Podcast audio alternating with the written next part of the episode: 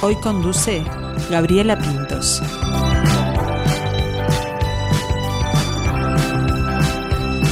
Las luces allá en la distancia me dicen que estoy por llegar. Me pierdo pensando en tus ojos, brillantes como el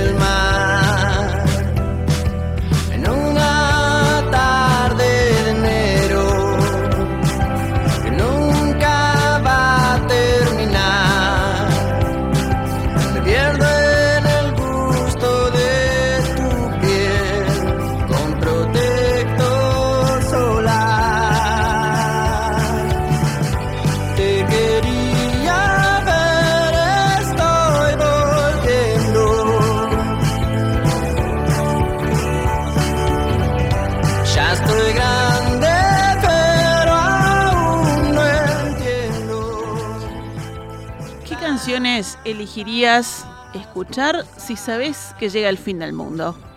El año pasado parecía que se nos caía el mundo arriba, pero la cultura, el arte, específicamente la música, fue la salvación para muchos, quienes la componen y la ejecutan, pero sobre todo a los que la recibimos.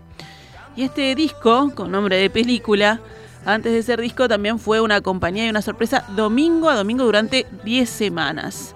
Estoy hablando de Canciones de Amor para el Fin del Mundo, el trabajo más reciente de Franny Glass.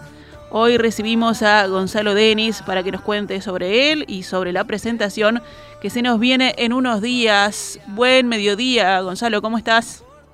Hola Gaby, ¿qué tal? Un gusto, un gusto recibirte. Eh, imagino ya en la, en la preparación de, de lo que se viene, de este toque, de presentar al público este trabajo, pero hagamos un poco de historia. Eh, ¿Cuánta planificación en un disco muy minuciosa? ¿Cómo nace, Gonzalo, la idea de, este trabajo?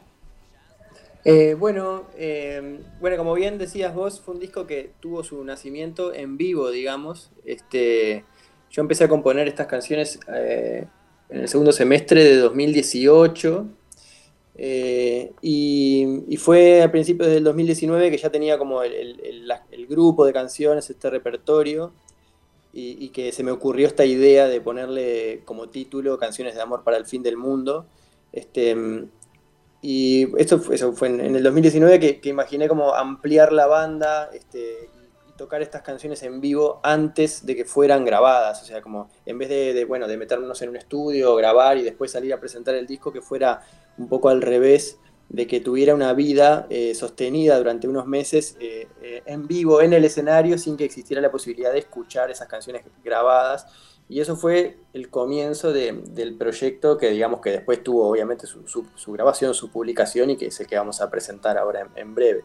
Con las canciones bien trabajadas ya, porque después de, de todos esos toques en vivo, fue un, un gran ensayo, una previa, un calentamiento para la grabación, ¿no? Sí, tenía un poco que ver con el, con el concepto del disco, que yo quería que fuera un disco tocado, o sea, con las posibilidades de grabación que tenemos en, en cualquier habitación con una computadora, muchas veces las canciones se, se- van creando en la computadora, ¿no? Entonces, Claro. eh, en este caso yo quería que fuera un disco que tuviera una vida por fuera de- de- de- del estudio de grabación, por fuera de, la, lo- de la canción como maqueta, sino que fuera una canción viva, que se pudiera escuchar siendo ejecutada, y, y también como para darle una... El, el circuito, digamos, montevideano es muy reducido. Generalmente cuando, cuando sacamos un disco tenemos la, presenta la gran presentación de ese disco Sí. y, y la vida de, de- en vivo de, de esos, de las, digamos, de estas publicaciones terminan siendo cortas. Entonces era una manera de darle rodaje a la banda, eh, ya que no nos podíamos ir de gira, digamos, este, hacer como una, una serie de presentaciones en un mismo lugar, que quien quisiera pudiera ir, como que se volviera como una costumbre durante esos meses de septiembre y octubre, que fue en el 2019, que siempre tocábamos el disco tal cual iba a ser grabado, en el mismo orden, con los mismos instrumentos, pero que solamente existía ahí en ese momento y en ese lugar. Este, esa, fue un poco la idea de, de- tanto por concepto del disco como para tener una banda que estuviera activa y que, que tuviera como esas canciones, este, rodaje previo a ser grabadas. Ahí está. Bueno, lo- recién lo contabas. Se craneó en el 2018, se, se tocó, se, se hizo vivo en el, en el 2019, pero al conocer nosotras las canciones en el 2020, incluso el título este, se resignificó, ¿no? Por el, por el momento en que, en que se presentaron las canciones. Pero estaba pensado desde mucho antes, ¿no? cambió ahí la, la, visión, por lo menos para quienes lo recibimos, de, de lo que era el disco o lo que quería decir. Sí, claro, totalmente. Era, era inevitable eh, asociar el nombre del, disco a la situación que estábamos viviendo.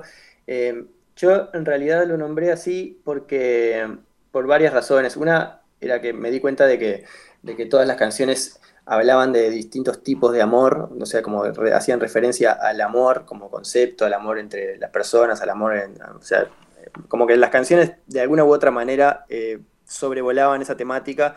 Entonces, primero quería que fuera como una especie de advertencia para quien iba a escuchar esas canciones. Este, generalmente pasa eso, cuando en un disco tenés algo que reaparece y reaparece, reaparece, es o trabajás para quitarlo o se lo pones de nombre, ¿no? Entonces yo elegí ponérselo de nombre. Acá está este, todo el amor concentrado, les voy avisando y ahí lo mandaste. este, y pero también quería que, tuviera como un contraste con eso, como algo que no fuera menos, menos dulce, menos amoroso, y, por un lado apareció la idea esa del fin del mundo, pero también, o sea, no tan solamente por el hecho de jugar con el, con el nombre del, disco, sino también, digo, de, de, lograr un equilibrio, sino también este, porque es un disco en el que yo compuse canciones, las canciones que necesitaba cantar, o sea, como, como que disco a disco, en, mi discografía solista, siempre como que respondía a una especie de, evolución, o sea, como una búsqueda de ir eh, mejorando determinadas cosas, incorporando, dejando por el camino. Y este disco es como un volantazo en ese sentido, como que eran canciones que lo que tenían como primordial era la búsqueda como de la emoción, eh, y eran canciones para cantar de determinada manera, era como con una banda que amplié, que eh, incorporé personas que tocan eh, cuerdas, vientos, como que yo necesitaba hacer ese tipo de disco en ese momento y era como un poco eso lo del fin del mundo, es como, bueno, si, el mundo se terminara, ¿qué tipo de disco? Si no pudiera grabar más discos, ¿cuál me gustaría hacer? Y era este, que era como una especie de despedida y por eso también el nombre. Qué fuerte, qué fuerte para el próximo disco, pero porque es, un hito ahí importante que queda, que queda marcado. Eh, bueno, y después, en, este 2020 también, como contábamos, eh, semana a semana, domingo a domingo, se fue presentando también un, video, un clip este, de cada tema, de los temas en su orden además, que a veces no se presentan así, se elige un corte ¿no? para difusión y se, larga, primero. Este, ustedes lo presentaron en, en ese orden y con un lenguaje distinto, porque no es un videoclip convencional, ¿no? Sí, eh, claro, eso fue una dinámica que fue tomando el disco. O sea, primero estaba la idea del ciclo este que te contaba y que vos habías hablado antes, de, todos los domingos tocar el disco en vivo. Y, bueno, y en realidad cuando, cuando empezamos con la inactividad obligada del 2020, hubo otra actividad que hice durante los domingos que era, si las canciones no estaban grabadas, yo publicaba la, letra y los acordes. Y, digamos, hicimos como una especie, yo hago talleres de canciones, entonces era como una consigna parecida a las que a veces hago en los talleres, que era como, bueno, sin escuchar la canción, con la letra y los acordes, eh, tratar de hacer una versión. Eh, entonces, como que durante varios domingos estuvimos haciendo lo mismo, con las canciones en orden, y la instancia siguiente a esa, que era como la que un poco tenía pensada, digamos que esta de los acordes fue como por, por no poder tocar en vivo, por no poder realizar este, las cosas que tenía planeadas. Y después vino esto de los videos, este, que sí, em, seguía un poco la dinámica del disco como del álbum, ¿no? O sea, no de las canciones sueltas, sino del álbum, porque cuando lo tocábamos en vivo era así. Y si bien acá eran canciones por separado, eran las canciones en el mismo orden en el que las ibas a escuchar cuando escuchabas el disco. Y creo que todo tiene un poco que ver. Es como, bueno, yo creo que salen tantos discos hoy en día, como que todos los días tenés discos nuevos para escuchar y tenés posibilidades de escuchar de todo, que a veces eh, la escucha de la música es mucho más funcional, ¿no? Como que no hay una escucha artística, si se quiere, como que es más este, una música que pones mientras limpias la casa, mientras lavas los platos, mientras miras una pantalla, otra, así, mirando otra cosa en una pantalla. Entonces, era como una manera, eh, hacerlo en vivo era una manera de decir, bueno, vas a sentarte y vas a escuchar estas canciones en este orden, o sea, que este es el álbum. Este, y, y lo de los videos fue un poco así también, o sea, era juntar por un lado, la, manera en que generalmente ahora se publica música, que es con canciones sueltas, pero dándoles un marco que era, bueno, van a ser todas las semanas en este orden y con estos videos. que también, que eran videos, que eran un plano fijo de una, de una persona, eh, casi siempre mirando a cámara, este, y, y, en el- y que cuando lo filmamos, esos videos los dirigí yo, y cuando lo filmamos, básicamente le, probábamos distintas cosas, le decía a la persona que se quedara mirando a cámara, le tocaba la canción, eh, le preguntaba cosas, de repente los dejaba un rato sin decirles nada para ver qué hacían, y de ahí elegimos un plano entero que fuera la duración de la canción. Este, y que de alguna manera era eso, era como, generalmente no, no estás como mirándole la cara a alguien durante tres minutos No. y medio, cuatro minutos, sin cortes. Y entonces eh, era como algo que tenía que ver con eso, con buscar cierta, en vez de buscar la estética del videoclip, que generalmente es más como, como más este Cartoon Network, como tratando de llamarte la atención en cada instante, este, era como algo distinto, era como algo visual, que gene- generalmente escuchamos música acompañados con algo visual, Sí. pero no quería que fuera la tapa del disco, si quería que fuera algo vivo, este, y bueno, y se me ocurrió esa idea de, de- de filmar rostros, que además era como que funcionan también en su conjunto, ¿no? Es, eh, tiene más sentido si uno ve todos los videos con todos los rostros que si, que si los ve sueltos, que también funcionan, pero yo lo pensé como una cosa más integral, digamos. Y se genera eso, ¿no? Eso de, de la mirada a cámara, eh, genera como, como una empatía, como, bueno, yo estoy escuchando las luces acá con Noelia Campo, una cosa más íntima, ¿no? Este, Sí, sí, es interesante lo que sucede y, y también por la, por la devolución, bueno, como esto que me decís vos, o sea, como que como que distintas personas, hay gente que le pone incómodo eso, hay gente que Claro. le gusta poder quedarse mirando a una persona, hay gente que, que- que va descubriendo que le parece gracioso, hay gente que no, entonces como que me parece que, que eso deja mucho más, este, como que genera un momento que acompaña a la canción y que a, diferentes personas le pueden llevar para, para distintos lados. ¿Y por qué, por qué estos rostros? ¿Por qué estas personas que, la- que las elegiste para filmar los, los clips?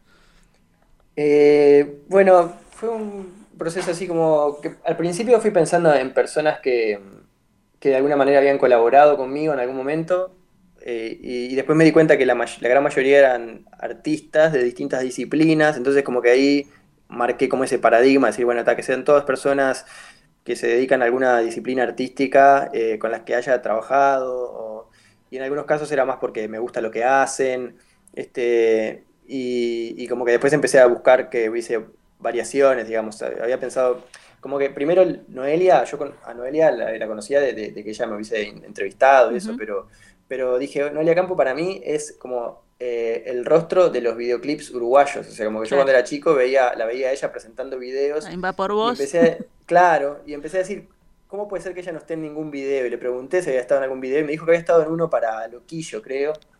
Y después la invitaron a un par de videos más, cosa que como que fue, sucedió el año pasado. Pero era bueno, eh, como que me imaginé, estaba, quiero que sea Noelia Campo. Y, y después aparece Ignacio Alcuri, que yo lo conozco, y que bueno, que es escritor, este, después aparece Tamara Gómez, que es bailarina, eh, bueno, Luciano Superviel, que también él era alguien como, creo que es el único músico que aparece, y era como alguien con quien yo compartí giras, grabé, este, como que fui pensando en distintas personas que, me daba ganas de, grabar y que además ta, generalmente teníamos algún tipo de vínculo. Y bueno, y después en, en diciembre fue que queda eh, subido a, la- a las plataformas digitales, así como, como disco completo, como álbum. También otro hito en esta experiencia, ¿no? Que, que tuvo Claro, varias. Sí, el último, o sea, fuimos publicando una canción por domingo, que también el domingo se volvió como el día de publicar cosas re- relativas a este disco. Este, y, y el, y el día que salió la última canción, el videoclip en el que aparecía Inés Bortagaray, eh, salió, se publicó el disco, que fue creo que el último fin de semana de noviembre del año pasado, este, que bueno, que ahí salió el disco en, toda la- en todas las plataformas. Y claro, era el, el- el disco, digamos, o sea, todo lo que habíamos estado haciendo antes era en torno a eso que sucedió, pero ya, ya había un trabajo alrededor de ese, de ese disco, ¿no?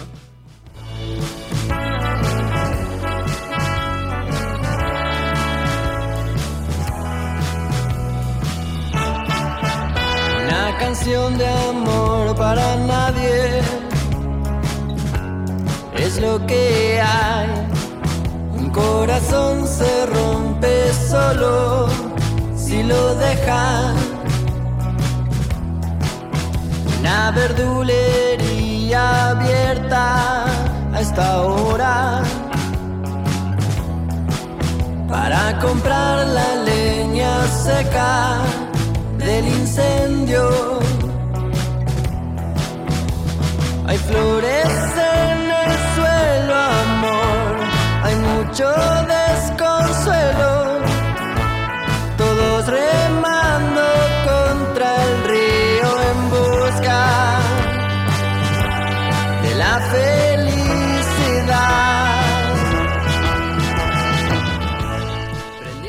Ahí estábamos escuchando, seguimos escuchando. Johnny Glass, una canción de amor para nadie, de este disco del que estamos charlando con Gonzalo Denis.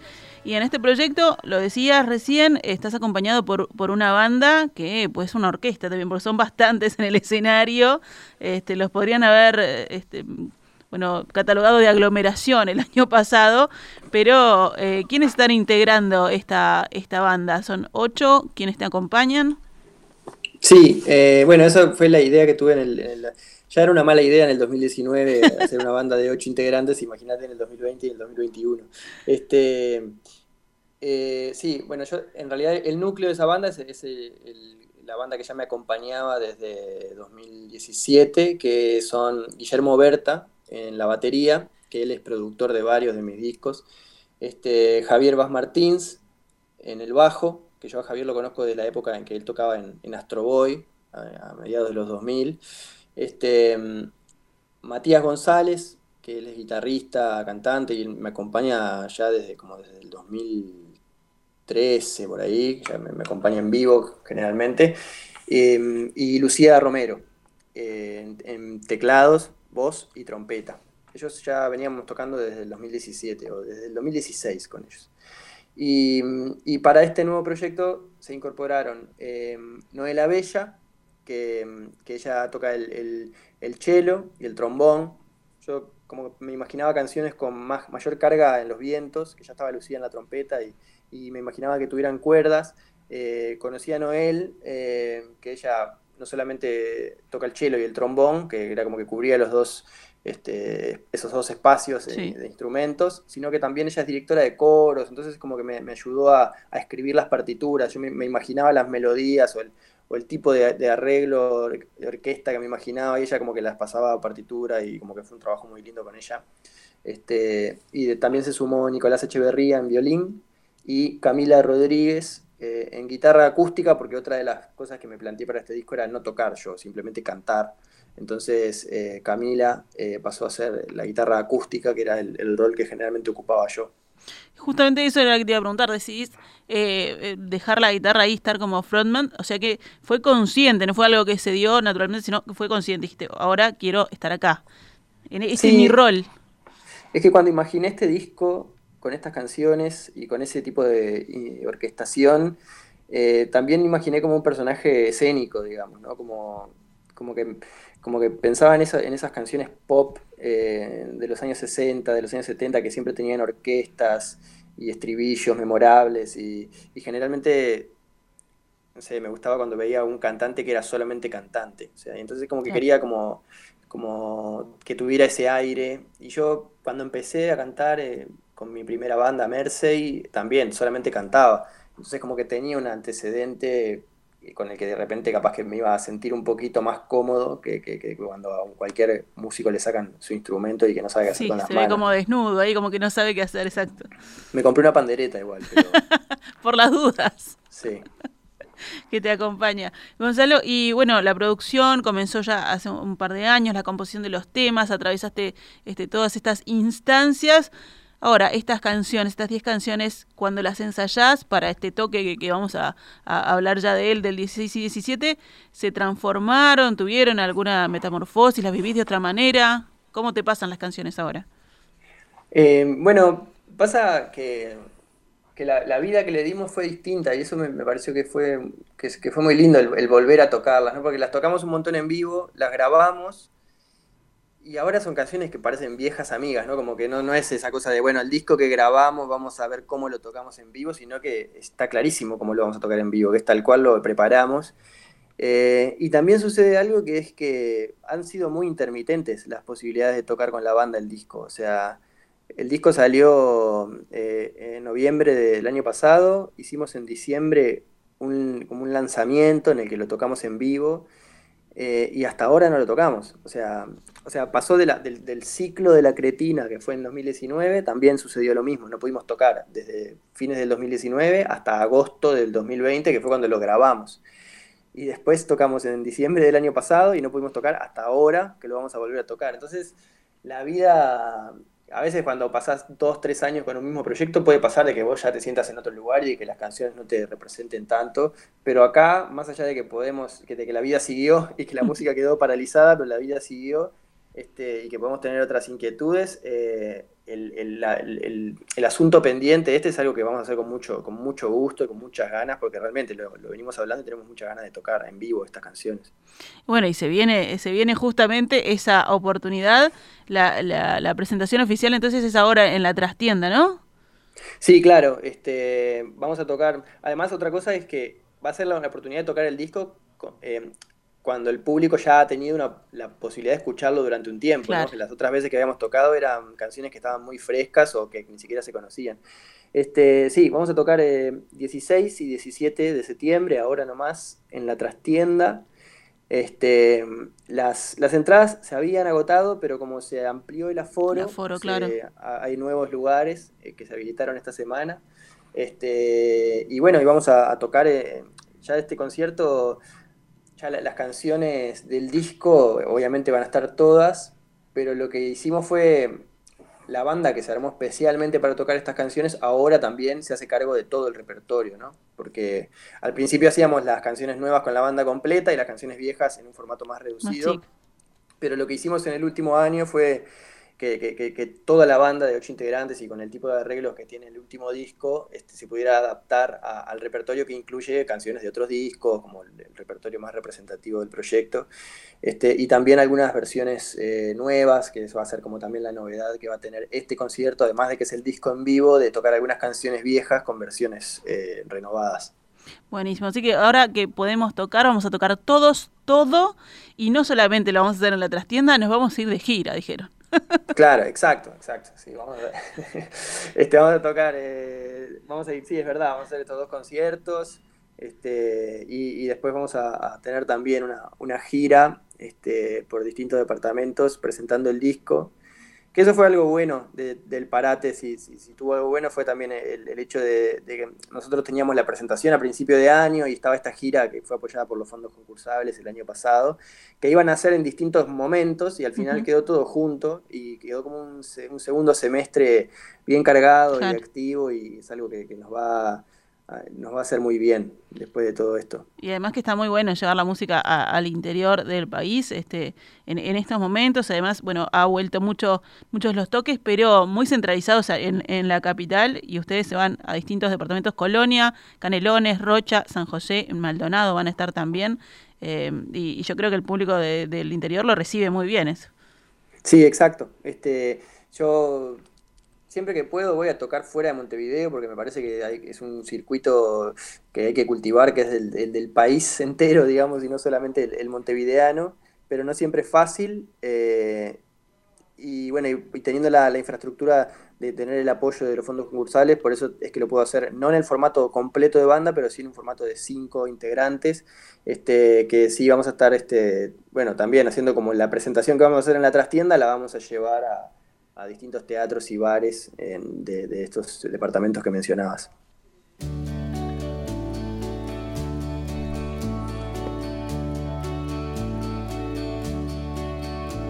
Misterio, miro tus ojos y veo misterio, misterio. Miro tus ojos y veo misterio misterio detrás de esa mirada y misterio y no puedo resolver. ¿Y qué misterio? ¿Se equivocó Gabriela? Porque esa no es la voz de, Gonzalo Denis. ¿Qué pasó? ¿Qué pasó acá? Bueno, ese es misterio, es parte de la teoría de la banda sonora de la película uruguaya La teoría de los vidrios rotos y allí está Franny Glass también, ¿no? Acompañando a um, Silvestre de la Sierra, que sería Humberto de Vargas. Contanos cómo, cómo surge esta, esta idea, esta participación. Bueno, esto bueno fue una instancia muy, muy divertida de, componer para cine, pero además para una película que tiene un uso de la música muy particular. Este, Diego Fernández, el, productor, de, el director, perdón, de, la, de, la, de la película, este, yo ya lo conozco, yo ya participé haciendo la música de su, de su primera película, Rincón de Darwin, en 2013. Este, y, desde, desde que el proyecto estaba en un lugar muy, en una instancia muy temprana, ya me mostró el guion y me dijo, mira, en, este, esta película eh, la música va a cumplir un rol que va a ser como si fuera un personaje, son canciones cantadas, es como si fuera una especie de coro griego que va comentando lo que está sucediendo, hablándole directamente al personaje, pero que eh, no es algo que, digamos, que no es algo que, va a ser obvio, ¿no? Que va a estar como la música ahí y que de repente de a poco te empezás a dar cuenta de que, le está hablando realmente, de que está comentando lo que está sucediendo. Entonces, eh, fue un proceso muy divertido porque Diego tenía muy claro lo que quería hacer, eh, pero al mismo tiempo me dio mucha libertad, o sea, como poder aportar las letras de estas canciones que iban a sonar en la película y que iban a tener incidencia directa en la, en la, en la narrativa, digamos.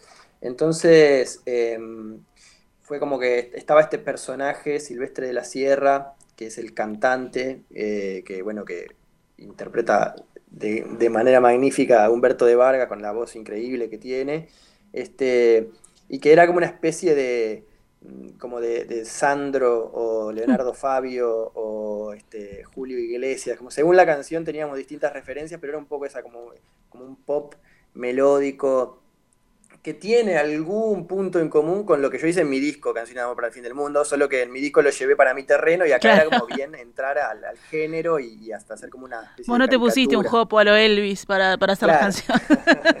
este, y claro, como una cosa muy Elvis también, sobre todo en esta canción que acabamos de escuchar.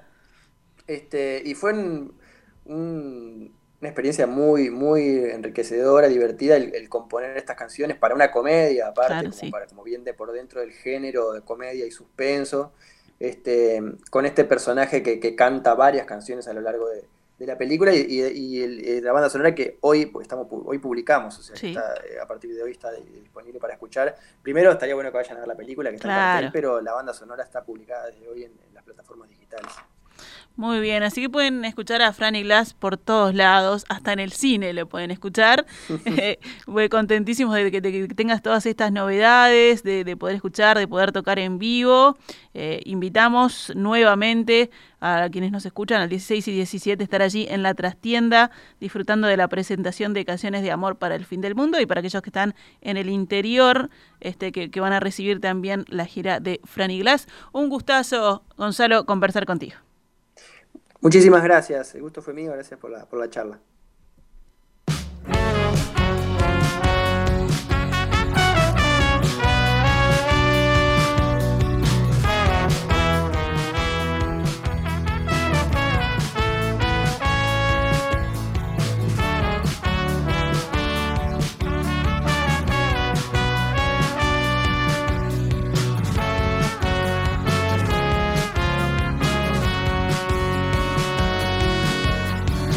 Dicen que no queda más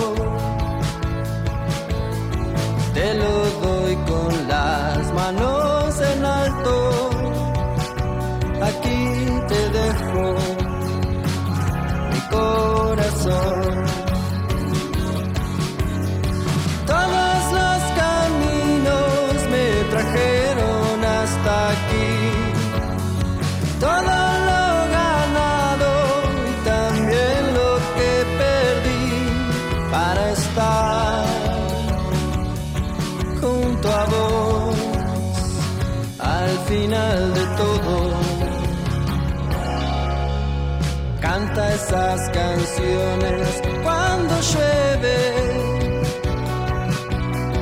mira cualquier cosa que se mueve, hace lo que